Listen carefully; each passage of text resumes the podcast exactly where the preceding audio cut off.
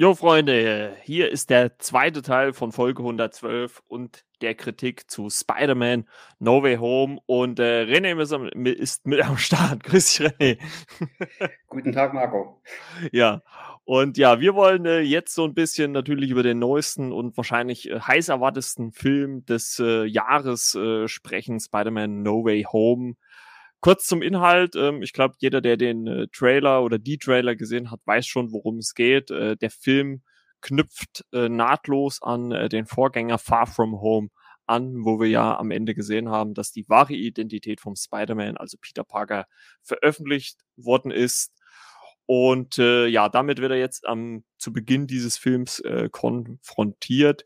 Und es geht vordergründig nicht mal so um ihn selber, was ihn so daran stört, sondern halt, dass äh, seine Freunde, Ned und MJ um ihn drumherum, äh, dadurch äh, zu leiden haben. Und ähm, das nimmt halt, äh, ja, Ausmaße an, dass sie zum Beispiel alle nicht am MIT angenommen werden. Und äh, ja, da ist sein Ruf äh, so ein bisschen schuld dran. Und äh, daraufhin äh, sucht er Dr. Strange auf, der für ihn einen Zauber sprechen soll, damit ja, die Leute vergessen, dass er oder dass Peter Parker Spider-Man ist. Ähm, allerdings pfuscht Peter da während des Zauberspruchs so ein bisschen rum. Dann geht ein bisschen was schief und äh, ja, dann geht der ganze Trubel erst so richtig los. Also das ist so die grobe Handlung, sage ich jetzt einfach mal von Spider-Man No Way Home. Und ähm, bevor wir jetzt so gleich natürlich reingehen in die Besprechung, grundsätzlich, René, wie hat dir denn dieser dritte Tom Holland Spider-Man-Film gefallen? Am besten muss ich sagen. Also überragend. Also was habe ich nicht alles in diesem Kinositz da letzten Mittwoch gemacht. Also, ach, Mann, ich habe gefreut, ich habe mich, ich habe gejubelt, ähm, wie ein kleines Kind über dich im Kinosessel hin und her gehüpft. Ich dachte, oh Gott, was ist denn hier jetzt los? Und äh, oh, kannst du da kaum erwarten, was ich da alles gesehen habe, oder konntest kaum glauben in dem Moment, was da alles so passierte. Und ja, wie so ein Kind hat man sich da gefreut, gefreut, äh, gelitten, mitgefiebert. Ach, war alles dabei und ja. Was halt die Marvel-Filme halt so ein bisschen ausmachen, aber ich denke mal nicht so ganz wie typischer Marvel-Film. Also es sind viele, viele Sachen, die hat der Film besser gemacht, aber das werden wir in den nächsten Minuten sicherlich auflösen. Aber insgesamt muss ich sagen, von, den, von der Home-Trilogie, nenne ich es jetzt einfach mal, ja, ist wirklich der, der beste Film und ähm, der erwachsenste Spider-Man-Film, sag ich jetzt einfach mal so.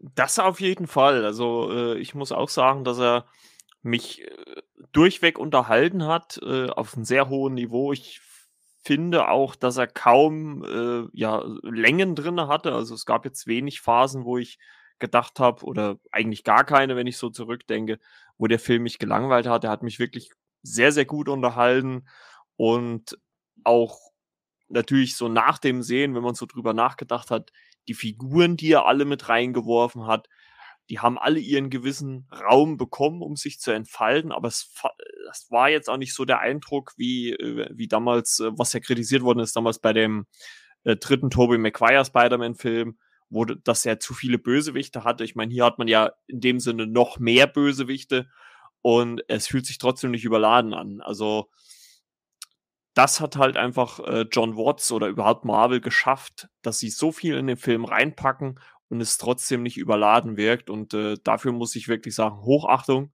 Das muss man erstmal hinkriegen mit so vielen Figuren, ähm, die man da ausbalanciert. Klar kommt da auch die eine oder andere zu kurz, äh, das muss man auch ganz klar sagen. Aber so in Summe muss ich sagen, dieses Jahr für mich auch auf jeden Fall äh, der beste äh, Marvel-Film, der dieses Jahr rausgekommen ist. Absolut. Also gibt es für mich nichts, was drüber kommt.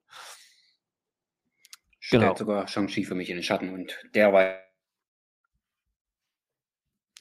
Ja, gut, ich meine, ja, Shang-Chi. Shang ja, naja, Shang-Chi war ja nochmal was anderes durch die äh, Einbindung einer neuen Figur. Ne? Ich meine, hier wurde eine Figur gezeigt, die jetzt schon zwei Vorfilme hatte. Da war es nur nochmal was anderes. Ähm, grundsätzlich muss ich für mich sagen, äh, dass es bei dem Film halt so ein bisschen so war, auch nach dem Sehen, ähm, dadurch, dass wir uns ja so ein bisschen und auch die letzten Wochen durch Hawkeye hat, hat das ja auch wieder gezeigt oder auch durch die What-If-Serie, wenn man sich halt mit dem Marvel-Kosmos so ein bisschen beschäftigt, war jetzt natürlich jetzt nicht so für mich persönlich so die Riesenüberraschung mit dabei, weil vieles, was man gesehen hat, war ja schon vorher quasi zumindest in der Gerüchteküche unterwegs, aber es war trotzdem halt einfach irrsinnig cool, das zu sehen. Und ich weiß nicht, wie es dir ging. Ich hatte auch den Eindruck, dass der Tom Holland Spider-Man so, so kindlich oder, oder so jugendlich, wie er noch in den ersten zwei Filmen waren, war er hier wirklich mal richtig erwachsen. Gerade zum Ende hin natürlich so. Es gibt einen gewissen Punkt im Film, wo er dann wirklich äh, so eine Erwachsenenwandlung dann macht, ähm, wo er sehr viel reifer gewirkt hat. Oder, oder wie ging es dir da mit ihm als Figur? Also mir ging es da genauso und vor allem ist das endlich mal ein Spider-Man, der ist unabhängig, ne? Also äh, nicht mehr abhängig von Tony Stark oder so, ne? Aber alles, was er gemacht hat, die ganze Motivation, das war ja alles so ein bisschen durch Tony Stark getragen. Ne? Gerade in Homecoming war das ja stark, in Far From Home war es ja auch noch so, obwohl mhm. Tony Stark gar nicht mehr da war. Also wurde er durch ihn da noch geprägt. Ähm, Gerade zum Anfang des Films, das Kostüm, das war, das war ja quasi von ihm und alles, was ihn ausgemacht hat, das war alles durch Tony Stark getragen. Ja, das hat man jetzt aber so ein bisschen fallen lassen. Na gut, jetzt hat er jemanden mit Doctor Strange äh, gehabt, wo man sagt, ja, ist vielleicht ein Mentor oder so, aber ist er eigentlich, eigentlich gar nicht. Nee. Also Spider-Man kam ja zu ihm, hat ihm um Hilfe gebeten und Doctor Strange er taucht jetzt auch nicht so viel auf im Film.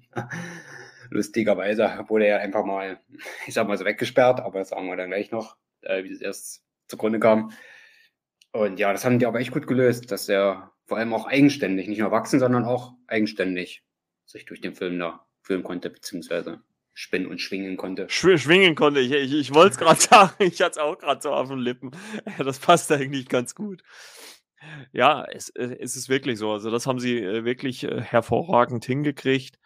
Und ähm, ja, halt auch die Beteiligung von Doctor Strange. Äh, du hast ja schon gesagt, so, ein, also so einen großen Auftritt. Also klar, er hat einen großen Auftritt, muss man sagen. Also die beiden haben, glaube ich, mit einer der ja, imposantesten Szenen, wie ich finde, äh, die es bisher gab, wenn man jetzt äh, Doctor Strange seinen Solo-Film mal mitnimmt, äh, mit dem Kampf in dieser, dieser Spiegeldimension, die es dann gibt, was wirklich äh, phänomenal war. Ähm, wo ich mir auch so gedacht habe, Mensch, eigentlich so von den Fähigkeiten her müsste es ja eigentlich für Doctor Strange ein leichtes sein, äh, äh Peter oder Spider-Man halt in die Schranken zu weisen, aber Peter hat dann doch ganz gute Karten gehabt. Also das war ganz in Ordnung auf jeden Fall. Und ähm, ja, also wollen wir mal so ein bisschen durchgehen. Was, was, was war denn so, ähm, abgesehen von den, von den Bösewichten, wo ja schon ein Teil äh, veröffentlicht worden ist in den Trailern, was war für dich denn so die größte Überraschung, wo du gesagt hast, ah, äh, oder gab es die für dich jetzt so auch gar nicht mehr? So die Dramaturgie im Gesamten, das hatten wir in, in beiden Filmen vorher nicht. Okay. Also da haben sie diesmal sehr, sehr weit ausgeholt, wo ich sage, oh, ich habe da teilweise schon ordentlich geschubst und äh, Tränen da teilweise geweint, wo ich sagte, boah, das war jetzt aber sehr, sehr heftig und das hat keine anderen beiden Filme gemacht. Aber da hat er ganz schön ausgeholt. Also er hat Konsequenzen folgen lassen. Es war traurig, aber so traurig wie es war, es fühlte sich aber auch richtig an. Ne? Ja, gut, ich, ich, ich glaube, den, den Moment, äh, ich glaube, um, um den tänzeln wir einfach so ein bisschen rum, weil der ja natürlich gerade für für das letzte Drittel, fürs Finale, ähm, ja, äh, ein sehr wichtiger Moment ist, gerade für Peter, weil er ja da auch einen gewissen Weg einschlägt. Ähm, der dann fürs Finale ganz wichtig wird. Deswegen lassen wir das jetzt vielleicht einfach mal offen, weil das, glaube ich, auch mit einer der, ja, würde ich mal sagen, schon krassesten Spoiler äh, ist. Aber ja, das hat mich auch äh, bewegt auf jeden Fall. Also das äh, ging mir auch so. Es ging mir sehr nah. Allgemein muss ich sagen, dass das auch, auch schon zu Beginn des Films auch diese, diese Verzweiflung von Peter, wie er so mit dieser ja neuen öffentlichen Wahrnehmung so, so umgehen muss. Allein das ging mir schon nahe. Ich meine, man kennt das ja heutzutage selber durch Social Media, ist, in, ist man auch teilweise natürlich präsent und, und wie auch immer. Also man kann das schon irgendwie nachvollziehen, wenn du irgendwie unbeabsichtigt dann auf einmal in der Öffentlichkeit stehst und musst damit erstmal zurechtkommen. Das ist schon mal gar nicht so ohne. Ne? Also das ist äh, gar nicht mal so. Oh, hier, Weihnachtsmusik. oh, da war eine Story offen. Sehr schön. Ja, der hat sich ausgemacht. Jawohl. War heute Ja. nicht geplant. Pa pa passt ja thematisch, ne? Wir sind ja kurz vor Weihnachten. Da kann man ein bisschen Weihnachtsmusik mal reinspielen. Ah, das war eine Story, die ich teilen wollte. Ich habe jetzt nicht gerechnet, dass es ein Ton war, aber ja, jetzt ist es weiter. Alles gut. Und ähm, ja, das ging mir auf jeden Fall auch so. Also für mich auf jeden Fall eine der positiv größten Überraschungen. Ich glaube, da nimmt man jetzt auch nicht viel Spoiler äh, vorneweg. Und ich habe es ja auch schon im ersten Teil äh, von Folge 112 äh, gesagt, weil, weil das ja auch in Hawkeye zum Thema wurde. Ja, Daredevil bzw. Matt Murdock als äh, äh, Anwalt hat einen Auftritt hier. Und ähm, auch nur relativ kurz, muss man sagen, aber reicht schon, um halt zu zeigen, hier passt auf, Daredevil bzw. Matt Murdock ist im MCU gelandet und äh, hat auch eine richtig coole Szene, wie ich finde, wo auch, wo auch Peter erstmal gucken muss, was er da so auf einmal drauf hat. Und ähm, ja, sehr interessant, äh, eröffnet natürlich gerade im Hinblick oder in Kombination mit Hawkeye ja viele neue Möglichkeiten und äh, ja, freue ich mich drauf, was da vielleicht in Zukunft noch daraus gemacht wird. Also äh, ich habe auch gemerkt, muss ich sagen, bei mir in der, in der Kinovorführung, dass da viele gar nicht mehr so viel mit anfangen konnten, weil gab vielleicht nur noch so zwei, drei andere, die dann irgendwie, ah, irgendwie so, so aufgehorcht haben und so geguckt haben. So die meisten, bei den meisten ist es irgendwie untergegangen, wer das war. Aber äh, ich dachte schon, ah, cool. Äh, Matt Murdock, also Brian Cox ist ja der Darsteller aus der Netflix Daredevil-Serie, ist mit dabei und auch äh, in Spider-Man zu sehen. Fand ich cool, den Auftritt. Hat mir auch gefallen, ja. Vor allem der Moment, wo der Stein das Fenster fliegt. Jawohl. Das, das auf jeden Fall. Ähm, was ich auch schön fand, dass man auch wieder den, den äh, Assistenten von äh, Tony Stark, Happy Hogan, wieder mit eingebaut hat. Auch wenn es natürlich so am Anfang, muss ich ganz ehrlich sagen, das Film so ein bisschen, ja, so ein bisschen merkwürdig rüberkam, weil es ging ja dann um die äh, Beziehung zu May, die da wohl nicht so ganz reibungslos äh, äh, verlaufen sein soll. Und ja, aber äh, nichtsdestotrotz hat mir das dann trotzdem äh, ja gut gefallen. Also überhaupt grundsätzlich über den kompletten Film hinweg alle Figuren, die man da eingebaut hat, das hat mir einfach diese diese Chemie zwischen ihnen hat mir richtig gut gefallen. Und ähm, das Einzige, was ich so ein bisschen sagen muss, also wie gesagt, diese eine Doctor Strange-Szene, ich fand jetzt nicht, dass es nochmal so eine imposante Action-Szene gab, äh, die irgendwie mal alles in andere in den Schatten gestellt hat, außer dann eine Szene, zu der können wir vielleicht dann noch kommen, die äh, vielleicht in Kombination mit anderen wichtig ist. Ähm, das fand ich halt so, es war jetzt für mich nichts dabei, was ich jetzt nicht schon in einem anderen Spider-Man-Film so gesehen habe, bis auf diese Spiegel-Dimensionsszene, oder, oder wie ging es dir damit? Aber mir ging es komplett genauso, muss ich sagen. Gerade diese Spiegeldimension, das kann man schon aus früheren Filmen gerade so ein bisschen bekannt worden. Das war ohne Szene, ich habe in den Trailern schon gesehen. Und da Mhm. denkt dann jetzt Szene nicht an Inception. Aber Ja. ja, bin ich da auch komplett bei dir. Aber natürlich schon sehr cool umgesetzt, ne? wie der Spider-Man da quasi da reinfliegt, diese Spiegeldimension. Ja, und Dr. Strange dann quasi mehr oder weniger einsperrt mit Mathematik. Also, da muss ich auch schon Ja, das, das fand ich auch ganz pfiffig hier. Das hat, das hat mich dann so ein bisschen an die, an die, äh, weil ich in den letzten Tagen oder in den letzten zwei Wochen habe ich mir ja nochmal Infinity War und Endgame angeguckt. Das hat mich so ein bisschen äh, äh, Spoiler auf die äh, Endszene von, oder fast Endszene von Infinity War erinnert, als da äh, Thanos den, den Mond auf seinen Heimatplaneten schleudert, also oder auf Tony Stark schleudert und äh, da alles so die Brocken umherfliegen. Das hat mich alles so ein bisschen daran erinnert, wie dann so diese riesen äh, Felsbrocken dann auf einmal so an Dr. Strange hängen.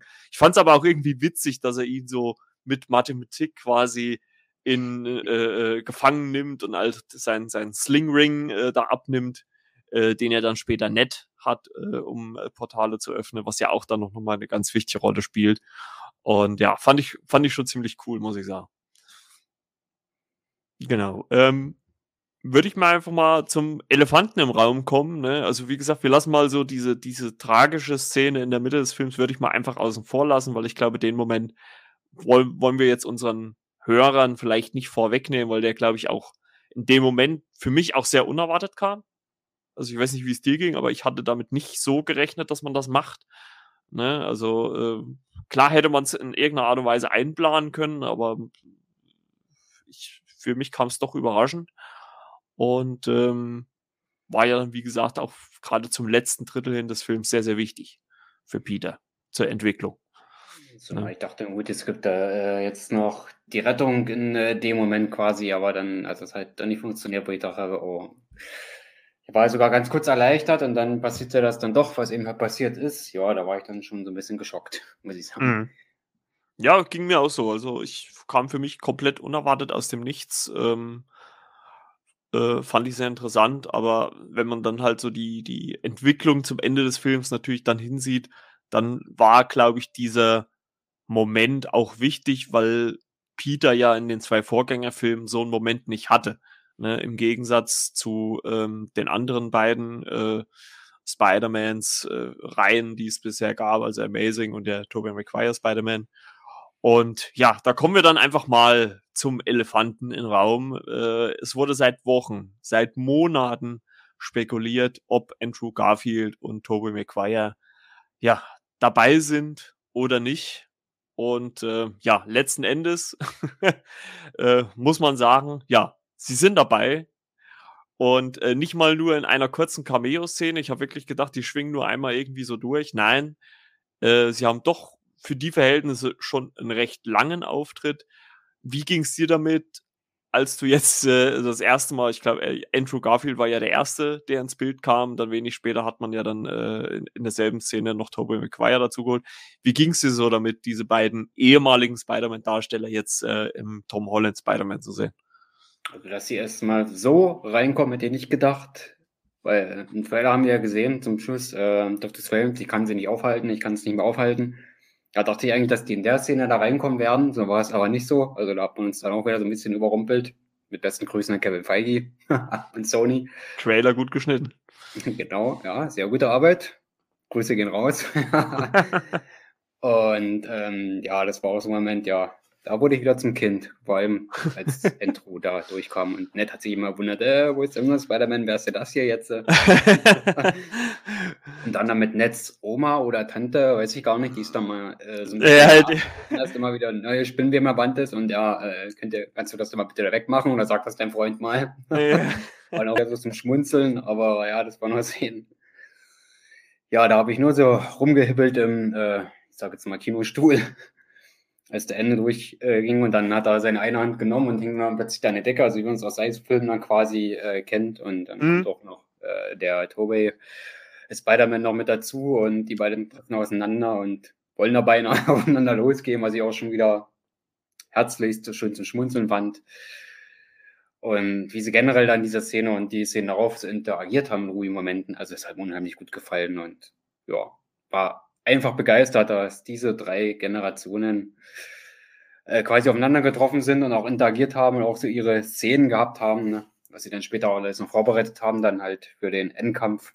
Mhm. Auch hat unheimlich Spaß gemacht. Also für mich waren es äh, sehr kurzweilige und schöne Szenen, die sie da hatten. Ja, mir hat ja auch der Einstieg äh, von Tobey Maguire gefallen. Der kommt nämlich, äh, also Andrew Garfield kommt ja schon in Spider-Man-Montur quasi ins, ins Bild und Tobey Maguire nur in so ganz normalen Klamotten halt. Und, und Ned sagt dann, ach, das ist einfach nur so ein random Typ und sowas. Und äh, äh, er sagt dann noch irgendwas anderes. Ich, ich hab's aber schon wieder vergessen. Ich muss wirklich nochmal einen Rewatch machen, dann äh, jetzt die Tage, äh, was er in dem Moment sagt. Aber das fand ich irrsinnig witzig, da musste ich auch so lachen und ich fand es auch einfach wunderbar. Ich meine, wenn man überlegt, wie lang gerade die Tobey Maguire-Filme schon her sind also erstens mal Hut aber auch vor Tobey Maguire, sehr gut gehalten. Also, ne, ich meine, in, in knapp äh, gefühlt 10, 15 Jahren kann man sich auch mal ein bisschen verändern, aber hat sich gut gehalten. Und ich fand es, ich. ich fand das auch wirklich sehr, sehr schön, einfach die wiederzusehen. Und wie du schon gesagt hast, einfach auch dieses Zusammenspiel, was man dann hat, wo ich ein bisschen stutzig war, einen kurzen Moment, aber ich meine, da sollte man im Film vielleicht dann auch nicht zu viel verdenken oder überdenken, war halt so diese erste Reaktion von, von äh, äh, Tom Hollands Peter Parker, als er die zwei so sieht, weil er, es wird schon relativ schnell, also er nimmt das schon relativ schnell an, also da wird gar nicht groß irgendwas hinterfragt, dass die beiden auf einmal mit da sind. Ähm, aber ich habe es mir dann einfach so für mich so zurechtgerückt, ach, er hat gesehen, das sind auch zwei Spider-Mans und ja, das äh, hat er dann in dem Moment so akzeptiert und ja, auch das Zusammenspiel, wie du schon sagst, äh, äh, fand ich auch sehr, sehr gut äh, von beiden ähm, oder von allen dreien. Es wurden ja auch äh, in gewisser Art und Weise immer wieder Momente aus den äh, ja, eigenen Filmreihen dann mit eingewoben. Ähm, was ich ganz witzig fand, war, dass man äh, im Gegensatz zu Tom Holland und Andrew Garfield äh, Spider-Man ist ja der Tobey Maguire Spider-Man quasi, hat er ja diese, diese Fäden, schießt er ja quasi aus seinem Handgelenk raus und an, die anderen zwei haben ja quasi eine technische Einrichtung, die das macht und, und die beiden haben dann ganz angewidert geguckt, das ist ja eklig. das fand ich auch irrsinnig witzig, als das so gekam. Also, obwohl ich auch sagen muss, so viel Humor auch drin ist, es wurde wirklich nicht ins Lächerliche gezogen, ne? Also es war wirklich noch, man, man hat auf humorische Art und Weise diese alten Reihen nochmal geehrt hat, hat ähm, den beiden auch nochmal äh, für sich persönlich jeweils so einen Abschluss ähm, gegeben. Und ähm, ja, da können wir ja dann mal kurz, bevor wir noch weiter auf die drei eingehen, äh, mal so auf die Bösewichte eingehen, ähm, mal kom komplett durchgehen. Wir haben ja Elektro von Jamie Foxx, äh, der ist zurückkehrt. Wir haben äh, ja Doc Ock, das wissen wir alles aus dem Trailer. Den Sandman, Lizard ist zurück aus den äh, Andrew Garfield-Filmen. Und, ähm, und der Kobold noch, ne, von Willem Dafoe gespielt, der ja jetzt hier auch wieder eine recht äh, schon, neben Doc Ock würde ich sagen, schon eine zentralere Rolle spielt. Ne? Also, ich glaube, der Lizard ist so die Figur, die am wenigsten vorkommt mit, mit Sandman, ne? Und aber Doc Ock und, und äh, Green Goblin sind schon so die beiden, die von den Bösewichten so am, an vorderster Stelle stehen, ne? Doch, habe ich auch empfunden, ja. Und gerade von Willem Dafoe äh, spielt der Figur äh, Green Goblin, beziehungsweise Norman Osborn, der nimmt ja doch schon relativ äh, viel Platz ein, obwohl er auch gar nicht da ist, aber selbst da ist er auch präsent und die Szenen, wo er natürlich zu sehen ist, Willem Dafoe, wir kennen ihn ja alle, ja, wie unheimlich der spielen kann, seine Rollen und voran damals ähm, Norman Osborn beziehungsweise Schrägstrich Green Goblin, welcher Inbrunst der diese Rolle spielt. Mal ist er wieder der Gute, dann der von der Schizophrenie, sagt man glaube ich, getriebene mhm. Persönlichkeit, ja, also keine Persönlichkeit. Genau. Also wie der die damals da gespielt hat und dann, wo er vor dem Spiegel stand, erinnere mich aus dem ersten Film noch.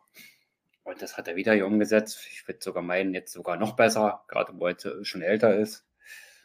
Der Mann war wieder Green Goblin, also hat er wieder für ordentlich Wirbel, Furore gesorgt. Ja, hat Spaß gemacht, ihn wieder in dieser Rolle wieder zu sehen, dass er da so viel Platz auch einnimmt, hätte nicht gedacht und auch so eine Präsenz einfach wieder ausdrückt, ne? Äh, so viele Jahre danach, und man sagt, wann kam der erste Spider-Man raus? 2002 war das, ne? Neben anderen mhm. hat er noch Cameos gehabt, also fast 20 Jahre ist das her. Ich gehe mal davon aus, so 18 Jahre, ich denke mal so 2020, wenn sie den Film gedreht haben. Oh, ist einmal Wahnsinn, den da halt wieder zu sehen in der Rolle. Ne? Du siehst einmal, der, der diese Schizophrenie loswerden will und dann kommt wieder der andere durch und dann ja, der zerstört eigentlich nur alles, was man nur zerstören kann. Und wie brachial der halt dann vorgeht. Und man sieht den auch wieder mit seinem Gleiter. Oh, einfach nur Wahnsinn, finde ich. Ja, auf jeden Fall. Also äh, er, er spielt ja quasi dann auch äh, Peter wieder so ein bisschen aus. Ne? Also das fand ich sowieso interessant, kom komplett gelöst in dem Film, dass man ja doch relativ schnell so diese, diese ja, Bösewichte quasi einfängt ähm, Peter befreit sie dann, um halt äh, gewisse Sachen in, in, Gang zu bringen. Also seine Intention ist ja quasi, diese, diese Bösewichte nicht äh, in ihrer Realität zurückzuschicken und dort sterben zu lassen, sondern er will sie ja heilen ähm, oder reparieren, wie man so, wie man es dann so nennt. Und ähm, dann sind sie mal kurz alle zusammen, mehr oder weniger, aber dann halt auch wieder über weite Strecken des Films halt wieder nicht zusammen. Also ist ja dann wirklich nur noch letzten Endes komplett im Finale, wo sie dann noch mal kurzzeitig alle zu sehen sind. Also ich finde, das hat der Film auch perfekt geschafft, die jetzt auch nicht zu übertrieben einzusetzen, dass sich das halt irgendwie zu sehr abnutzt oder sowas. Also da haben sie einen guten Kniff äh, gefunden. Überhaupt muss ich eh sagen, dass äh, John Watts, der Re Regisseur, äh, da wieder, also da hat er wirklich mal bewiesen, glaube ich, wie es geht, wie man, wie man Action und äh, Emotionalität ordentlich verbinden kann, ähm, weil man genau das ja dem Marvel-Film auch immer so ein bisschen vorwirft und ich glaube, No Way Home ist mit das perfekteste Beispiel, stand jetzt, ähm, wie man das in einer guten Symbiose miteinander hinbekommt. Ja, und äh, ein kleiner Funfact zu Willem Dafoe habe ich gelesen.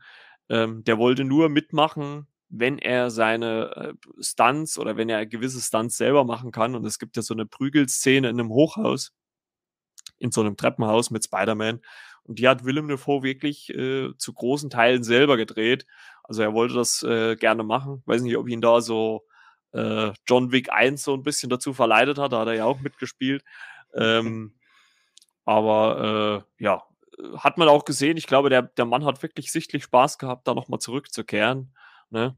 Und ähm, ja, hat ja dann im Finale dann auch nochmal oder ist dafür zuständig, dass im Finale natürlich dann auch die anderen Spider-Mans dann auch nochmal ihren Auftritt bekommen, ähm, weil da ja auch gewisse Sachen passieren, die ja in Ordnung gebracht werden müssen. Und ähm, ja, wie, wie fandst du das Finale grundsätzlich? Also ähm, es gibt ja dann, kann man ja vielleicht auch so sagen, es gibt ja so eine Szene, wo oder eine Sequenz, wo Pi, also die alle drei Peters, ist jetzt schwierig, die alle auseinanderzuhalten. Ja, welche meinst du jetzt? Alle, alle drei Peters, also ich meine, den Gag haben sie ja nur einmal gemacht, ne, als die, als die drei so äh, irgendwas äh, rumforschen und dann nett ruft Peter und alle drei gucken, ja.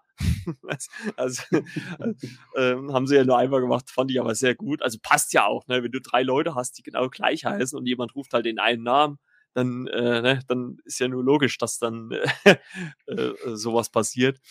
Und ähm, ja, grundsätzlich, wie, wie, wie fandest du das Finale dann, äh, ähm, wo ja eine Szene kommt, die haben wir ja schon im Trailer gesehen und da wurde ja schon gemutmaßt, dass man dort äh, irgendwas rausgefotoshoppt hat. Und äh, ich würde mal behaupten, das war auch genau der Fall. Ähm, einfach so eine Kampfszene, wo die ja fünf Bösewichte auf die drei Spider-Mans zuspringen. Also, das war wirklich auch für mich so ein kleiner, kurzer Gänsehautmoment. Also schon kurz vorher gibt's ja so die Szene, wo die beiden, äh, wo die drei so auf diese Freiheitsstatue schwingen, die gerade umgebaut wird äh, zur Figur, die, die äh, das Cap-Schild in der Hand hält, fand ich auch ganz witzig. Und ähm, ja, da gibt's ja so eine Szene, wo sie durch das Mondlicht so auf der, auf der Freiheitsstatue landen. Ah, das war schon irgendwie cool, wenn du drei Spider-Mans im selben Bild siehst und dann halt, wie gesagt, wenig später dann noch der Sprung äh, gegenüber zu den Bösewichten. Ah, einfach grandios, grandios. Ich hab's gefeiert. Ich hab's einfach nur gefeiert. Und ich muss dazu sagen, ich habe die anderen fünf Spider-Man-Filme, also die von Raimi und die von Mark Webb, nie im Kino gesehen. Deshalb war es für mich so ein schöner Moment, alle drei jetzt mal in einem Film zu sehen. Ich glaube, vielleicht bin ich auch deswegen im Kino da, ich sage mal, emotional ausgerastet. War vielleicht jetzt ein bisschen noch geschlossen, wo ich sage, ja, ich habe doch nochmal alle drei einen Film gesehen im Kino. Ich habe die Filme damals quasi erpasst, wo ich wusste, dass das rauskommt. Ich habe es ja irgendwann sicherlich mal geguckt gehabt, aber jetzt nicht unbedingt im Kino. Deshalb war es schön, die alle drei da mal zu sehen. Vielleicht habe ich auch deswegen da so emotional reagiert in dem Moment oder in den Momenten. Ja, war schon geil, wie die sich alle durch die geschwungen haben. Und dann kam der Green Goblin, hat da wieder für großen Ärger gesorgt. Ja, und wer repariert nur das äh, Monument da von Captain America, das Schild? Oh, der hat alles kaputt gemacht. Aber ich muss jetzt sagen, gerade jetzt im Finale, es hat jetzt nicht so sehr gekracht oder hat jetzt nicht so überladen gewirkt wie jetzt in anderen Filmen zum Beispiel, wo ich sage, nee. boah, das äh, war jetzt doch äh, zu vieles Guten oder so, hatte ich diesmal gar nicht den Eindruck, obwohl man ja auch viel gekämpft hat. Viel ist kaputt gegangen, aber ich finde, da hat man sich so ein bisschen auch mal im Maße gehalten diesmal. Also ist zumindest mein Eindruck gewesen. Ja, war ja auch irgendwo so, ne? Es gab ja, wie gesagt, diesen einen Shot, wo die, wo die drei Spider-Mans halt äh, gegenüber die Bösewichte äh, springen. Und dann hat sich das ja alles so ein bisschen verfasert, ne? Dann ist je, war jeder für, für den anderen so ein bisschen zuständig. Äh, ich fand es auch ganz cool, wenn dann irgendwie die drei einfach miteinander dann auch gekämpft haben, wenn es dann irgendwie darum ging, ja, ich brauche dieses Serum, um den fertig zu machen. Und dann hat äh, der Andrew Garfield Spider-Man das den Tom Holland Spider-Man zugeworfen. Also einfach auch diese Kombination, die er da an der Freiheitsstatue so ab, abgehalten worden ist. Das hat irrsinnig Spaß gemacht, denen dabei zuzusehen. Und man hat es dann halt trotzdem geschafft, in dem ganzen Gekämpfe jedem noch so seinen Moment zu geben. Ne? Also es gibt ja quasi äh, Spoiler, wie gesagt, nochmal, es gibt ja zum Beispiel den Moment, als äh, die Tom Holland äh, MJ vom Gerüst fällt und äh, die Szene oder die, ein Stück von der Szene gab es ja schon im Trailer. Und äh, die Sequenz wird hier halt komplett ausgespielt und das er hat natürlich ganz stark an ähm, die Amazing-Filme erinnert mit äh, Andrew Garfield und wo es ja die ähnliche Szene gibt und äh, er allerdings MJ nicht retten kann, ne? also wo sie ja, Spoiler, stirbt. Und ähm, hier dreht man es um, dass er halt MJ retten kann und ich fand dann auch den Moment, also ich glaube, in vielen anderen Marvel-Filmen hätte man so nach der Rettung auf dem Boden, hätte man irgendeinen Gag gemacht. Und das hat sich John Watts äh, oder überhaupt die Macher ähm, in dem Moment halt wirklich gespart, weil irgendwie hat man auch so den Eindruck gehabt, also das hat, finde ich, Andrew Garfield auch perfekt gespielt, dass sie das schon irgendwie alles auch sehr bewegt hat, auch diese Rettung dann. Und also man merkt auch irgendwie in seinem Gesicht, dass, dass das äh, jetzt nicht so ohne war und äh, normalerweise würde er halt MJ fragen, ob äh, sie ja alles in Ordnung ist und äh, sie dreht's oder sie drehen es quasi um. Sie fragt ihn, ob alles in Ordnung ist. Und das war wirklich schön und das hat natürlich dann sofort an die Amazing-Filme erinnert, als dann hier diese Szene halt kam. Ne? Und ähm, ja, also war wirklich schön. Ähm, es gibt ja dann wenig später noch eine Szene auch äh, mit ähm, Tobey Maguire, die ich auch ziemlich interessant fand. Wir wollen jetzt natürlich auch nicht irgendwie auf alles eingehen, aber ich glaube, für mich grundsätzlich kann man sagen, dass man beiden Ex-Spider-Mans nochmal einen schönen Auftritt gegeben hat, einen würdigen Auftritt gegeben hat und beide somit ihre Reihen in Anführungszeichen damit auch endlich abschließen konnten, weil man muss ja sagen, dass es bei beiden Reihen ähnlich war, ähm, dass die eigentlich ja noch jeweils einen Teil bekommen sollten, der dann aber dann aus Gründen auch immer nicht zustande gekommen ist. Also, dass man das, man konnte es nie rund zu Ende bringen und ich finde, mit dem Film hier hat man es jetzt endlich geschafft, den Figuren zumindest aus den jeweiligen Reihen nochmal einen würdigen Abschluss zu bereiten und auch nochmal einen würdigen Auftritt auf jeden Fall. So, wo man Andrew Garfield eigentlich noch einen Film studieren könnte, ne? Also.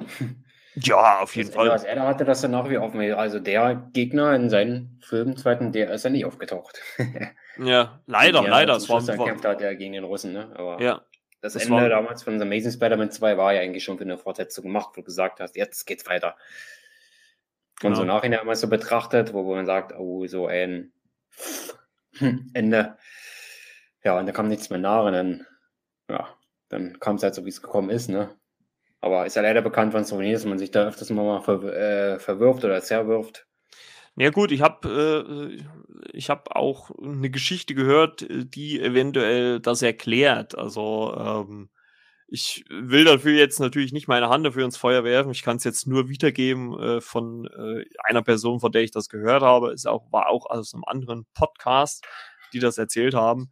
Es war wohl so, dass äh, Andrew Garfield auf irgendeiner ja, Filmmesse, Comic-Con oder irgendwas, ähm, sollte er den neuen Spider-Man ankündigen. Also es sollte auch noch einen dritten Amazing Spider-Man geben.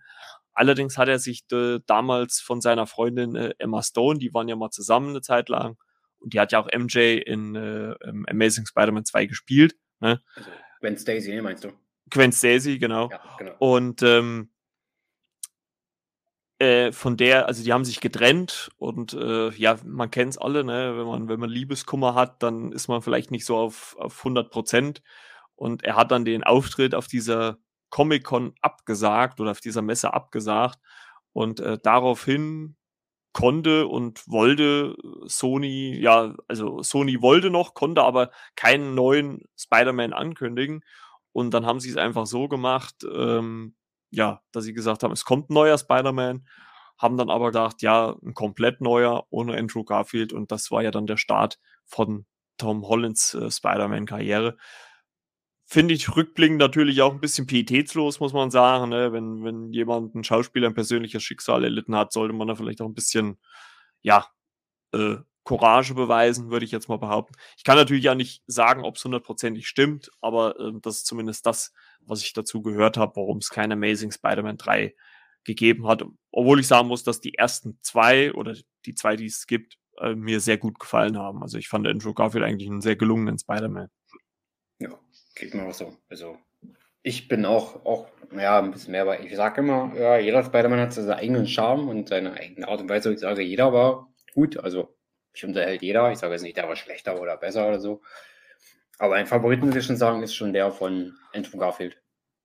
Genau. Quasi, quasi war ja auch da so ein bisschen die äh, Vater-Sohn-Geschichte so ein bisschen beleuchtet, was man ja vorher nicht hatte mit seinen Eltern. Das war in die Raimi-Reihe so leider nicht, aber die Raimi-Reihe hat natürlich einen Pluspunkt, die war sehr äh, comic-nah, ne? was allein in dem Vorspann schon ausgemacht hat. Dieses ganze Nerdige, was Tobi Maguire da gespielt hat, das war da auch schon exzellent.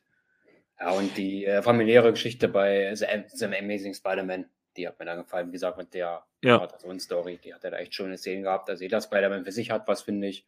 Finde ich auch. Ich nehme bei jedem auf jeden Fall was mit, bin dann in der Mitte, also dann quasi auch bei Andrew. Aber ich finde, alle Filme sind stark. Selbst der Spider-Man 3, der technisch damals, äh, denke ich mal, heraussticht, der beste von den dreien war, von den Raimi-Filmen. Gut, den zerreißt man gerne, der ist kontrovers, der dritte. Äh, zu viele Darsteller beziehungsweise viele Bösewichte. Ähm, schön und gut, Reihe nicht zu Ende geführt, wie, was wir gerade gesprochen haben, aber gerade mhm. technisch gesehen, finde ich, war das schon echt stark, wenn ich so die Kameraszenen sehe. Also dieses Gleiten da von, da sieht man den Goblin schon äh, zu Anfang des Films, ich glaube schon. Da waren ja. so gewisse Kampfszenen und da siehst du diese Häuserschluchten, dann diese Kamerafahrten, wo ich sage, ja, da haben die Darsteller echt recht. Da habe ich auch mal in den Audiokommentaren so reingehört und die Darsteller sehen das ja, glaube ich, genauso. Zumindest bei Kirsten Dunst erinnere ich mich, dass die das gesagt hat, ja. Und James Franco, ja, technisch gesehen ist es echt gut, was hier auf die Beine gestellt wurde. Auf jeden Fall. Also muss man eh sagen, dass auch gerade natürlich auch die Sam Raimi äh, äh Spider-Man-Filme auch natürlich ähm, so die Grundlage auch für das Ganze dann, was danach kam, ne, äh, gegeben haben. Also sowohl den Erfolg von, von äh, Spider-Man bei Sony als auch dann weitestgehend natürlich dann auch äh, den Erfolg von Marvel, ne, weil ähm, es musste ja erstmal so eine Comic-Film-Grundlage geschaffen werden, dass überhaupt so ein Erfolg wie, wie ihn dann Marvel dann 2008 mit Iron Man starten konnte, äh, ja überhaupt stattfinden kann. Und das muss man einfach äh, ja, Sam Raimi zugute halten, denn ähm, ja, ich glaube, ohne ihn wäre das nicht so weit gekommen. Und umso schöner ist es ja, dass er dann äh, 2022 ins MCU zurückkehrt äh, mit äh, Doctor Strange 2, The Multiverse of Madness. Und äh, ja, das könnte vielleicht nachher auch nochmal kurz Thema werden. ja, ein bisschen war er vielleicht jetzt schon drin im Spider-Man-Film, denke ich. Allein schon wegen Tobias war ja sein Spider-Man. Der nimmt ja, also, wie sagt man schon, der Film hat sich dann, also er hat selbst rezensiert, der Film quasi. Ja, ja. Also genau. andere Dinge eingegangen. Ich denke mal, so ein bisschen allgegenwärtig, also war Raimi doch schon, wo man sagt. Ja. Und natürlich auch in besagten Szenen, die immer so etwas später noch kommen in so einem Film, ne? die hängt man gerne hinten dran. Ich denke mal, da war Raimi definitiv schon drin und da gab es auch schon einige Wiedersehen, beziehungsweise haben sich ja Gerüchte bestätigt, was wir da eventuell sehen und, und was es da geht. Genau. Ähm, ja, würde ich mal sagen, kommen wir noch mal kurz so ein bisschen zum Finale. Dr. Strange taucht ja dann wieder auf, er schafft es ja dann wieder ähm, zu kommen und ähm, ja, äh, obwohl diesen ganz, weiß nicht, wollen wir diesen ganz großen Spoiler zum Schluss, also was heißt ganz großen, aber wollen wir diese, diese Prämisse, die am Ende herrscht, wollen wir die trotzdem erzählen dann? Also was dann Müsste man eigentlich machen, ne? weil es ist ja mittlerweile eigentlich angekündigt, dass eine neue Tom Holland äh, Spider-Man-Trilogie kommen sollte oder kommen soll. Ja, das war ja schon vorher angekündigt. Ich weiß nicht, wollen wir noch was weglassen, weil äh, in der Mitte des Films haben wir auch was weggelassen, oder? Ja, das würde ich, ja, das, da würde ich jetzt auch nicht weiter drauf eingehen, was da in der Mitte war. Das, ich glaube, weil das schon so ein Moment ist, der erstens mal für die Figur wichtig ist und ich glaube, wenn man das jetzt auch so emotional dem Zuschauer wegnimmt, äh, wäre das schon ein bisschen, ja, schade, sage ich jetzt ganz einfach mal. Aber ich glaube, das Ende kann man trotzdem in dem Sinne äh, sagen. Ähm, ich meine, wie ihr euch vielleicht denken könnt, äh, ja, äh, Peter oder die Peters, muss man ja sagen, äh, schaffen es natürlich, ähm, ja, die Bösewichte zu besiegen. Und ja, und äh, ganz am Ende äh, taucht, wie gesagt, Dr. Strange wieder auf und äh, Peter oder sieht eigentlich nur einen Ausweg, äh, um dieses ganze Chaos aufzuhalten, indem äh, Dr. Strange wirklich diesen Zauberspruch sagt, äh, dass, sie, dass ihn halt jeder vergisst. Ne? Also selbst Dr. Strange wird ihn dann auch vergessen. Und ähm, ja, äh, und, aber das ist die einzigste Möglichkeit, um dieses äh, Chaos und, und wir sehen ja, das haben wir schon am Ende des Trailers gesehen, wo, wo diese ja, lila äh, Wolken da aufbrechen dann überhalb dieser Statue. Und äh, da besteht halt eine Gefahr, dass viele andere Figuren aus äh, den anderen Universen noch äh, dorthin kommen. Und um das zu verhindern, muss Dr. Strange halt diesen Zauberspruch sprechen oder, oder ausüf, ausführen, dass äh, Peter von allen ver vergessen wird. Und ähm, das macht er dann auch. Und ja, dann ist es halt wirklich so, dass Peter wirklich in keinerlei Erinnerung mehr ist. Wir sehen dann äh, relativ zum Schluss, kurz vor den Credits, äh, wie er dann äh, MJ und Ned in einem Café besucht und ach, es ging mir, ich weiß nicht, wie es dir ging, aber mir ging es da auch so nah, wo, wo er dann so MJ gegenübersteht und bestellt so einen Kaffee und, und äh, was weiß ich noch, einen Donut und ach nee, der Donut war für Ned, stimmt. Und ach, es ging einem so irgendwie ans Herz, weil man irgendwie denkt, ach Mensch, erkennen sie ihn nicht vielleicht doch irgendwie wieder? Und ich meine, man hat ja auch irgendwie so das Gefühl, ne, wo die beiden sich so gegenüberstehen, so, dass sie vielleicht so, ja, so Déjà-vu-mäßig irgendwie sagt mir das Gesicht irgendwas, so ihn anguckt oder so. Aber ähm, es kommt halt einfach nicht dazu. Ja, was halten wir jetzt davon, René, mit, mit diesem Ende, äh, äh, zumindest dieser ersten Tom Holland-Trilogie? Ähm, wie stehst du dazu? Also findest du die Entscheidung gut, das so zu machen oder nicht? Ja, prinzipiell erstmal gut, wo man sieht, äh, aha, MCU kann auch Konsequenzen äh, reichen lassen. Sehr spannend. Ich bin, äh, mal gucken, was sie daraus machen werden. Also, wie viele Trilogien wurden angekündigt? Das waren jetzt zwei oder drei. Für die, für die nächsten sechs Jahre hatten sie die angekündigt, ne? Ich glaube, waren das zwei Trilogien. Ja, also nochmal eine jetzt halt nochmal. Also nochmal drei Filme mit Tom Holland haben sie jetzt nochmal. Okay, ich mir jetzt selber zu viel vorgenommen oder zu viel gewünscht. Also ich, also ich denke mal, da wird er dann auch schon zu alt werden dann. Wenn er, also zwei Trilogien, das wird wahrscheinlich ein bisschen zu, Also eine Trilogie jetzt nochmal. Ich habe auch äh, jetzt äh, äh, zwischen Kino am Donnerstag und äh, der Aufnahme jetzt heute am Sonntag äh, gelesen, dass Tom Holland jetzt auch erstmal eine kleine Auszeit nehmen möchte. Also kann man davon ausgehen, dass er vielleicht auch erstmal ein halbes Jahr, ein Jahr vielleicht auch erstmal nichts mehr macht. Ähm, ja, also wird wahrscheinlich auch erstmal erst ein bisschen Zeit verfliegen, bis er dann wieder zurückkehrt als Spider-Man. Oder zurückschwingt als Spider-Man. Und dann auch völlig losgelöst von allen, ne? wo man sagt, äh, ja, jetzt ist er vielleicht für sich allein gestellt unterwegs und wie sie das dann alles ausstaffieren wollen. Äh, die ganzen Bosse äh, von Marvel, Sony, Produzenten, Drehbuchautoren, wie die das alles dann zusammenfügen wollen beziehungsweise mit wem zusammenfügen wollen mhm. oder wieder zusammenfügen wollen, sagen wir mal so. Ach, da können wir echt. Äh, nee, ich, sein, was, was da vielleicht kommen wird, ne? Ich finde ich es ja in dem Sinne interessant. Äh, wir haben das ja jetzt schon ein paar Mal erwähnt, dass, dass Peter jetzt vom, ich sage mal, Jugendlichen zum Erwachsenen geworden ist. Und jetzt ist es natürlich schon ein bisschen interess interessanter, weil er quasi ja zumindest von seinem Heldendasein wieder bei Null anfangen muss allerdings halt als äh, greifter und gestandener äh, äh, Spider-Man und, und nicht mehr so als Jugendlicher, der sich erst mit Hilfe von jemand anders so reinfuchsen muss in den ganzen Job. Also was das angeht, finde ich das sehr interessant, die Konstellation. Ich hoffe aber natürlich trotzdem, dass man MJ und, und auch Ned dann nochmal wieder sieht in den, in den äh, Folgeteilen. Wäre jetzt schade, wenn man das jetzt in irgendeiner Art und Weise fallen lässt. Obwohl natürlich auch die Möglichkeit da wäre, rein kreativ, muss man auch ganz ehrlich sagen. Aber ich kann es mir auch gar nicht vorstellen, weil irgendwie war ja die Liebe zu MJ dann doch recht groß und ich glaube nicht, dass dann Peter äh, das einfach dann so dahin plätschern lassen würde, weil er sagt ja auch noch zu ihr, ich finde dich wieder und ähm, wir kommen wieder zusammen oder und so. Also ähm, eine interessante Prämisse, wie man damit endet, hätte ich so nicht erwartet. Ähm, gab es denn, äh, bevor wir jetzt vielleicht auf die Post-Credit ähm, und Mid-Credit-Scene kommen, ähm, gab es denn für dich auch was Negatives? Also gab es für dich irgendeinen Punkt, wo du sagst, hm, hat mich jetzt nicht so vollends äh, überzeugt? Ähm, muss ja jetzt auch nicht das Allerschlechteste sein, aber wo du sagst, hm, das ist eher ein Kritikpunkt, den fand ich jetzt nicht so gelungen? Ja, ich fand den Lizard und den Sandman fand ich jetzt so ein bisschen außen vor. Da hätte ich mir gewünscht, dass sie vielleicht der eine oder andere Lizenz noch mehr haben. Gut, es ist natürlich schwierig bei so vielen Charakteren, da wäre der Film vielleicht noch länger geworden. Aber das ich jetzt schon ein bisschen schade, dass die beiden also ein bisschen außen vor waren. Dass man da nicht ganz so viel äh, gesehen hat, beziehungsweise nicht so viele tiefgründige Momente die bekommen haben, wie die anderen hatten. Mhm. Aber weil nichtsdestotrotz war schön, alles wohl nochmal wieder zu sehen und die man zurückgebracht hat. Ich glaube auch der Sinnhaftigkeit war es richtig, dass man gerade die nimmt oder dann nur, nur so viele nimmt. Ein paar Antagonisten wären auch noch übrig geblieben, ne? Ja.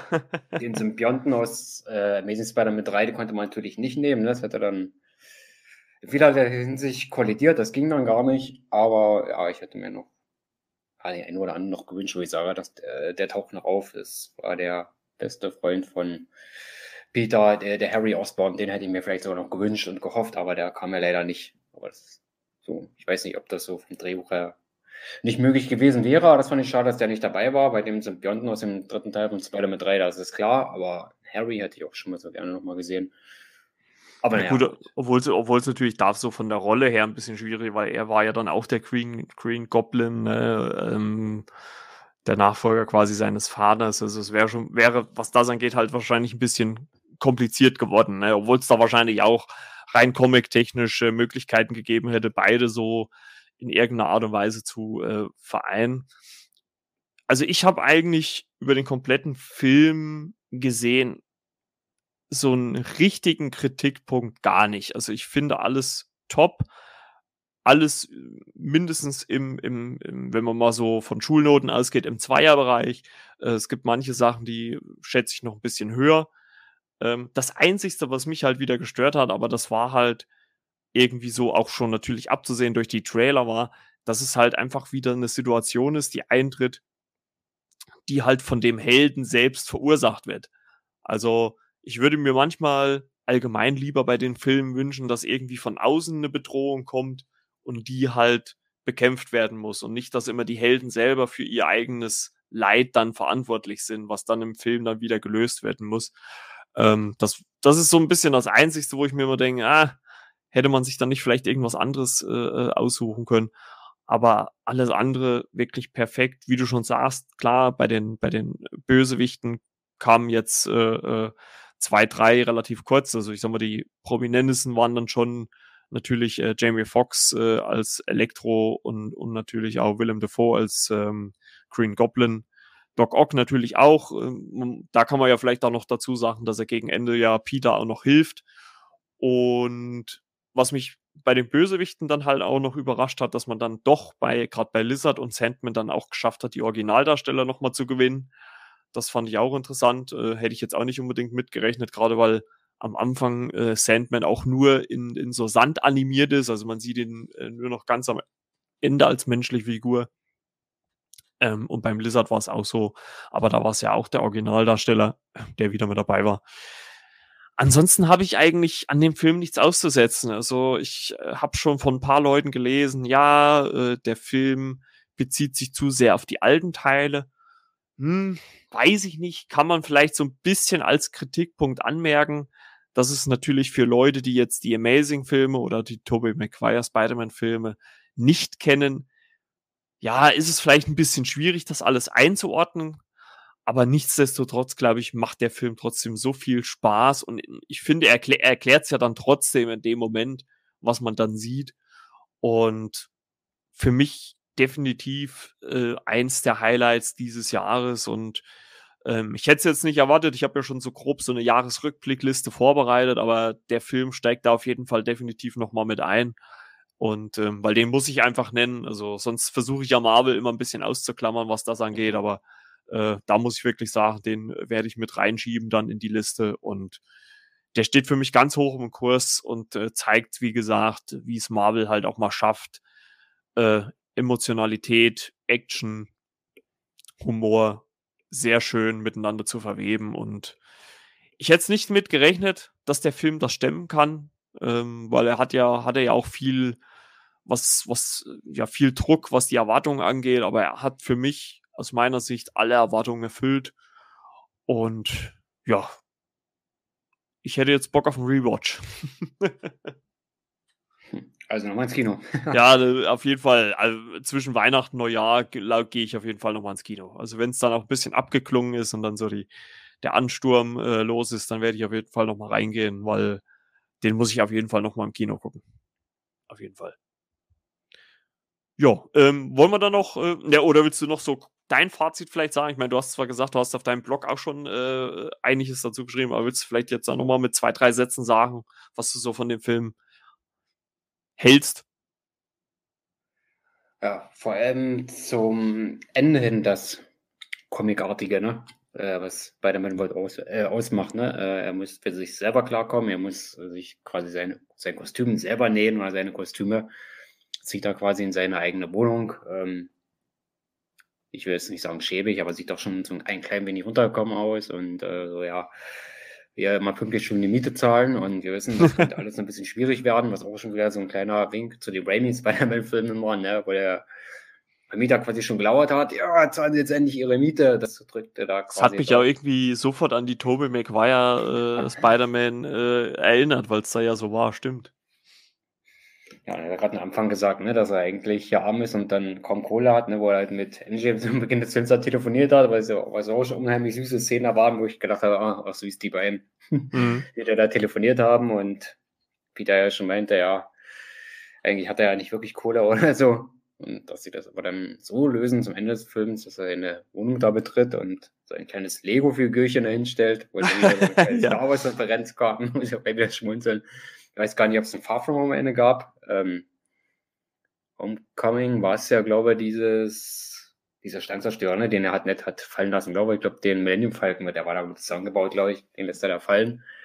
Und in Silver sagt der Peter sogar, äh, das Imperium schlägt zurück, als diese Schlacht da in Leipzig ist am Flughafen. Ja. Und jetzt dann jetzt in dieser Lego-Figur mit dem Palpatine. muss ich schmunzeln, weil muss ich sagen, klasse. Ich weiß nicht, wer die Ideen einmal hat, aber äh, der das mit reingebracht hat und gesagt hat und sich da durchgesetzt hat, ja, das kommt da rein. ja, finde ich gut. Jetzt muss ich echt nochmal die nächsten Tage mal gucken, ob Far From Home, also ne, Star Wars-Referenz mit drin war. Ich kann mich jetzt gar nicht so genau erinnern. Müsste ich den Film nochmal, glaube ich, gucken. Aber unheimlich schön gelöst und ja, süß quasi gemacht ist. Den guten, äh, ja, äh, bösen Perry da als Leo gesehen hat, der sich den da schön dahinstellt und dann schwingt er sich da aus dem Fenster und hat auch ein ganz anderes Spider-Man-Kostüm an, kann man ja sagen, ne? Also was da noch comicartiger ist, also man hat es glaube ich nicht komplett gesehen, aber zumindest hat das Kostüm so mehr geglänzt und sah mehr klassisch aus, wo ich sage, ja, das ist jetzt die Ebene. Ja, das jetzt wird eigentlich eine neue Zeitebene quasi eingeläutet, ne? Ein eigenständiger Spider-Man und wie comicartig er dann sein wird, ja, lassen wir uns überraschen. Ja, man könnte eigentlich von der Art her, äh, wenn es die Filme natürlich nicht schon gäbe, könnte man jetzt eigentlich sagen, dass man quasi so diese Sam Raimi Spider-Man-Filme jetzt starten könnte, weil ich glaube, so an dem Punkt von, von der Art her befindet sich ja jetzt der Tom Holland Spider-Man, ne? Also ich glaube, die, die, der nächste, wie du schon sagst, könnte sehr, sehr ähnlich in die, in die Sam Raimi-Richtung gehen mit Tobey Maguire. Also es ist wirklich interessant, wie dann äh, mit der Figur äh, weiter verfahren wird. Ja, kommen wir nochmal kurz äh, zur Mid-Credit-Szene. Ähm, da sehen wir nämlich, äh, äh, ja, Eddie Brock, ne, Tom Hardy, Schrägstrich äh, Venom, wie er in einer Bar sitzt und sich von einem Barmann erklären lässt, was so alles in der Welt da passiert ist, dass es einen Hulk gibt, dass äh, ja, wer Iron Man ist und so weiter und so fort. Und äh, er das irgendwie so als so halbgar abtut und der Barmann dann sagt, ja, äh, meine Familie war auch fünf Jahre verschwunden. Und ähm, fand ich auch ganz witzig, ne, weil er ja dann anscheinend da in der Bar auch schon Papier drin hat und sowas. Oh ja, und, äh, und allerdings passiert dann, äh, wird er natürlich dann auch von dem Zauber von, von den Dr. Strange da ausübt, dann natürlich auch wieder äh, wegschickt, also verschwindet dann wieder aus dieser ähm, Realität. Und es bleibt aber was von ihm zurück, denn äh, ein wenig von Venom äh, bleibt zurück und bewegt sich auch gleich. Und dann, äh, ja, wird weggeblendet. Ähm, ist natürlich jetzt die Frage, heißt das jetzt, äh, Venom dann doch, doch nicht Teil des MCU? Also lässt man ihn dann doch außen vor und lässt ihn nur bei Sony rumschwingen äh, mit den anderen? Oder äh, gibt es dann einen anderen Venom im MCU? Ne? Also, dass sich sein Symbiont dann quasi einen anderen Wirt sucht, äh, wird, glaube ich, ganz interessant werden, wo die Reise da bei Marvel hingeht, was das angeht, oder? Ja, davon können wir definitiv von ausgehen. Und natürlich tut es dann die, den Spekulationsraum natürlich äh, größer machen, ne? Oder ja, ich könnte jetzt fast sagen, Spekulation, das ist ja gerade die richtige Zeit, ne? Ja quasi zu essen und darüber dann diskutieren, wie man das ja. alles könnte, was passieren könnte, Theorien aufstellen. Also die Gerüchteküche könnte man jetzt quasi ruhig anheizen. Ich denke mal, in den nächsten Tagen werden noch mehr Leute, Kinofans in die Kinos gehen. Ja, da kann man schauen und was die alle so sich darunter vorstellen und ihre Theorien ausstellen, wie man das natürlich ausgestalten könnte. Vielleicht kann man auch wieder Comic-Recherche so ein bisschen betreiben, was diesbezüglich betrifft, was man alles machen könnte mit Venom. Ja, da lassen wir uns einfach überraschen. Ne? Obwohl ich es auch irgendwie irrsinnig cool finde, wenn, wenn Tom Hardy und Tom Holland äh, miteinander agieren würden. Also der Tom Holland Spider-Man mit äh, Tom Hardys Venom, Venom. Also das fände ich trotzdem toll. Ich meine, gut, vielleicht interpretiert man dann auch immer zu viel in so eine Szene hinein. Ne? Es kann ja trotzdem sein, dass äh, Venom, äh, der Tom Hardy Venom, dann doch im MCU in irgendeiner Art und Weise auftritt. Man weiß es ja immer nicht, was dann so äh, die Kreativen so hinter den Kulissen äh, alles ausfuchsen. Äh, es wurde ja, glaube ich, mittlerweile schon auch kundgetan von, von Amy Pascal, die ja ist, hier, ist ja die Produzentin und Chefin hier von Sony. Die hat ja schon gesagt, man hat einen Deal mit Marvel abgeschlossen. Also es wird immer noch zweigleisig gefahren. Also sowohl äh, im MCU wird Spider-Man zugange sein, als auch äh, natürlich bei Sony selber. Was ich innerhalb des Films ganz cool fand, nochmal kurz, war, dass man halt auch, ein, äh, es wird ja dann thematisiert, ob es auch einen farbigen Spider-Man gibt, irgendwo da draußen. Also ist ja vielleicht die Chance dann für ja ein Real-Life äh, Miles Morales da dann vielleicht auch in irgendeiner Art und Weise in einem äh, Spider-Man-Film aufzutreten. Fände ich cool. Äh, mir fällt zwar jetzt stand jetzt auch irgend ehrlich gesagt gar kein Darsteller ein, aber gut, ich meine, da lasse ich mir von den Casting-Leuten da gerne irgendeine Überraschung hinsetzen, ähm, den man vielleicht nicht auf dem Schirm hat, aber fände ich ganz cool, wenn man da auch nochmal in die Richtung geht. Ne? Weil der Miles Morales Spider-Man wurde ja bisher immer ziemlich vernachlässigt, muss man eigentlich ganz ehrlich sagen. Ne? Außer halt in, in Sonys äh, äh, Spider-Man Into the Spider-Verse, also ja der Hauptcharakter. Das ja. sind ja dann eher, oder ist ja Peter, die Peter-Figur dann eher die Nebenrolle. Ja, und äh, dann sind wir in langen, langen, langen, langen Abspann, wie es halt so üblich ist bei Marvel. Und ähm, ich dachte eigentlich erst, wir sehen auch noch mal so, ein, so eine Post-Credit-Szene halt mit ein paar Sekunden. Aber nee, es war ein erster Teaser-Trailer zu Doctor Strange 2.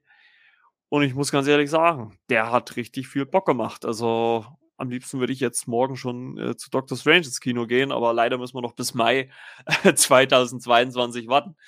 Ähm, wie fandst du diesen Teaser? Ja, war eigentlich keine Post-Credit-Szene, ne? Nein, es war, also es war schon Teaser-Trailer. Also es war jetzt keine. Ich denke mal, der wird jetzt auch die nächsten Tage bestimmt veröffentlicht vermute ich mal, ähm, weil er eh wahrscheinlich irgendwann geleakt werden wird, wenn da einer im Kino mitfilmt oder sowas. Ähm, also das ist schon dieser Trailer. Ich denke mal, so die nächsten Wochen wird er garantiert rauskommen irgendwo auf YouTube und so. Ja, und der hat schon ein bisschen gezeigt, was er erwartet oder was man vielleicht schon mitgerechnet hat, ne, dass Wanda auch Dr. Strange trifft, beziehungsweise Dr. Strange auf Wanda. Ähm, ja, aber haben sie ja, hat er ja eigentlich gesagt, ne, Westview, das hat jetzt keine Auswirkungen oder darauf wird er, wird er sich jetzt da nicht festnageln, aber Dr. Strange selbst wird Hilfe brauchen ne? und ging auf Wanda zu. Ne? Genau. Ja, weil, weil Mordo aus, aus dem ersten Doctor Strange hat ja auch, ist ja auch ganz kurz zu sehen. Ähm, ja, man, man merkt natürlich, dass es da viel um Zeitreisen, Multiverse, um andere Dimensionen geht. Das wird eine sehr, sehr große Rolle spielen. Also ich bin echt gespannt auf den Film und überhaupt, wie, wie Sam Raimi den dann auch inszeniert hat, weil Sam Raimi ist ja eigentlich auch bekannt dafür, so ein bisschen auch ins Düstere noch zu gehen. Und das Allerinteressanteste, und, und da muss ich jetzt vielleicht doch, noch, doch noch mal so eine kleine Spoilerwarnung auch für den Teaser-Trailer sagen, ist mit einer der letzten Szenen in diesem Teaser. Dort sehen wir nämlich, oder dort wird nämlich der Spruch gesagt, dass der größte äh, Schurke oder das größte Hindernis, was es gibt, Doctor Strange selber ist. Und wir sehen dann einen bösen Doctor Strange. Und damit zieht man nämlich eine Verbindung zu der What-If-Animationsserie. Da gab es nämlich auch einen bösen Doctor Strange. Und das finde ich irrsinnig interessant, wenn äh, Doctor Strange auf Doctor Strange trifft. Äh, und das hypt mich noch mal mehr, also das, das feuert mich noch mehr an, diesen Film dann im Mai endlich im Kino zu gucken. Weil das finde ich dann irrsinnig interessant, wenn da wirklich zwei Zauberer mit diesen Kräften, die sie haben, aufeinandertreffen. Ich glaube, das kann nur gut werden. Von wegen What If wird äh, keine Verbindung äh, zu den MCU-Filmen haben. Ähm, na, wie war das noch gleich, Herr Feige? ja, gut, also, also, also wenn, wenn, wenn, wenn man das natürlich wieder so als Grundlage nimmt, ne, das ist äh, dann, ja, man muss schon sagen, wenn man, man muss das schon immer ein Stückchen weit geguckt haben, ne? Man muss Wanda gesehen haben, WandaVision. Ähm, Falcon vielleicht jetzt nicht unbedingt, aber äh, Loki müsste man auch geguckt haben, um das halt alles ähm, ja wirklich komplett zu verstehen. Ne? Also das, also dieses Versprechen konnte Marvel nicht mehr einlösen, ne? dass sie sagen, okay, ihr könnt die Filme gucken, ohne die Serien zu gesehen zu haben. Also das muss man sagen, ist mittlerweile nicht mehr so. Aber hm, ist vielleicht auch ein Stück weit Kalkül, um halt die Leute einfach dazu zu zwingen, natürlich Disney Plus abzuschließen und die Serien dort zu gucken. Ähm, ich denke, ja, ich denke mal, das eine äh, wird das andere nicht äh, ausschließen. Ja, ich glaube, äh, da sind wir jetzt auch durch. Und ich glaube, man merkt allgemein, äh, ich meine, der Film hat ja sowieso, wenn man auch nach Release, der ist ja jetzt am, am äh, Mittwoch gestartet und hatte, glaube ich, nach einem Tag immer noch äh, 100% äh, auf Rotten Tomatoes. Also der ist ja ab 15. im Kino gestartet. Und ich, nachdem man ja mit Eternals äh, der schlecht bewerteste Film äh, im MCU hatte, äh, hat man, glaube ich, jetzt momentan das komplette Gegenteil, den kompletten Gegensatz. Und ähm, das auch zu Recht. Und äh, wie gesagt, es gibt eigentlich so gut wie keine großartigen Kritikpunkte meinerseits. Ich habe jetzt ehrlich gesagt auch noch keinen äh, Kritiker gehört, der jetzt wirklich komplett irgendwas äh, total daneben findet. Also in der allgemeinen Wahrnehmung ein sehr, sehr positiver Film und ich glaube, der könnte nochmal richtig durch die Decke gehen. Ich bin mal gespannt, wie viel er jetzt äh, so zu Corona-Zeiten einspielt. Und ja, ansonsten glaube ich, äh, können wir jetzt eine Schleife drum machen, ne? Schleife. ah, schon eingeschlafen. Ich bin so, so, so langweilig. René schon eingeschlafen. Ne? Nein. Ja. Ähm, und äh, ja, auf jeden Fall guckt natürlich dann auch nochmal äh, bei äh, Renés ausführlicher Kritik auf seinem Blog vorbei. Ne? Podcast ist ja auch verlinkt, also könnt ihr da auch reinhören. Ähm, und ja, nächste Woche gibt es dann so auch den ersten Abschluss natürlich, dann nochmal Hawkeye, finale Folge. Und ja, dann startet auch noch Matrix und, und, und, und, und. Huiuiuiui, was da noch so alles kommt. Alles. also, schaut auf jeden Fall äh, auf Renés Blog vorbei und natürlich auch auf seiner Instagram-Seite Der zweite Blick.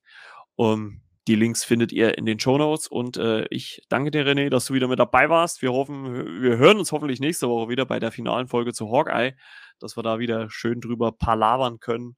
Und ja, ansonsten wünschen wir euch eine schöne Woche. Und ja, falls ihr den Film noch nicht gesehen habt, geht auf jeden Fall rein. Es lohnt sich. Genau, und, ab ins Kino. und äh, wenn ihr euch fragt, was, was, und selbst wenn ihr den Film schon gesehen habt und euch manche Sachen fragt, dann äh, ja, schließt Disney Plus ab. Hashtag keine Werbung. Äh, und guckt alle Marvel-Serien, die es dort gibt. WandaVision, Loki, äh, Falcon, Loki und äh, jetzt auch Hawkeye. Und dann seid ihr auf den aktuellsten Stand. Ja, Gut. Dem ist nichts mehr zuzufügen. Da, dann wunderbar. Äh, äh, danke, René. Euch eine schöne Woche. Bis dann dann. Ciao, ciao. Euer Marco. Ciao, ciao.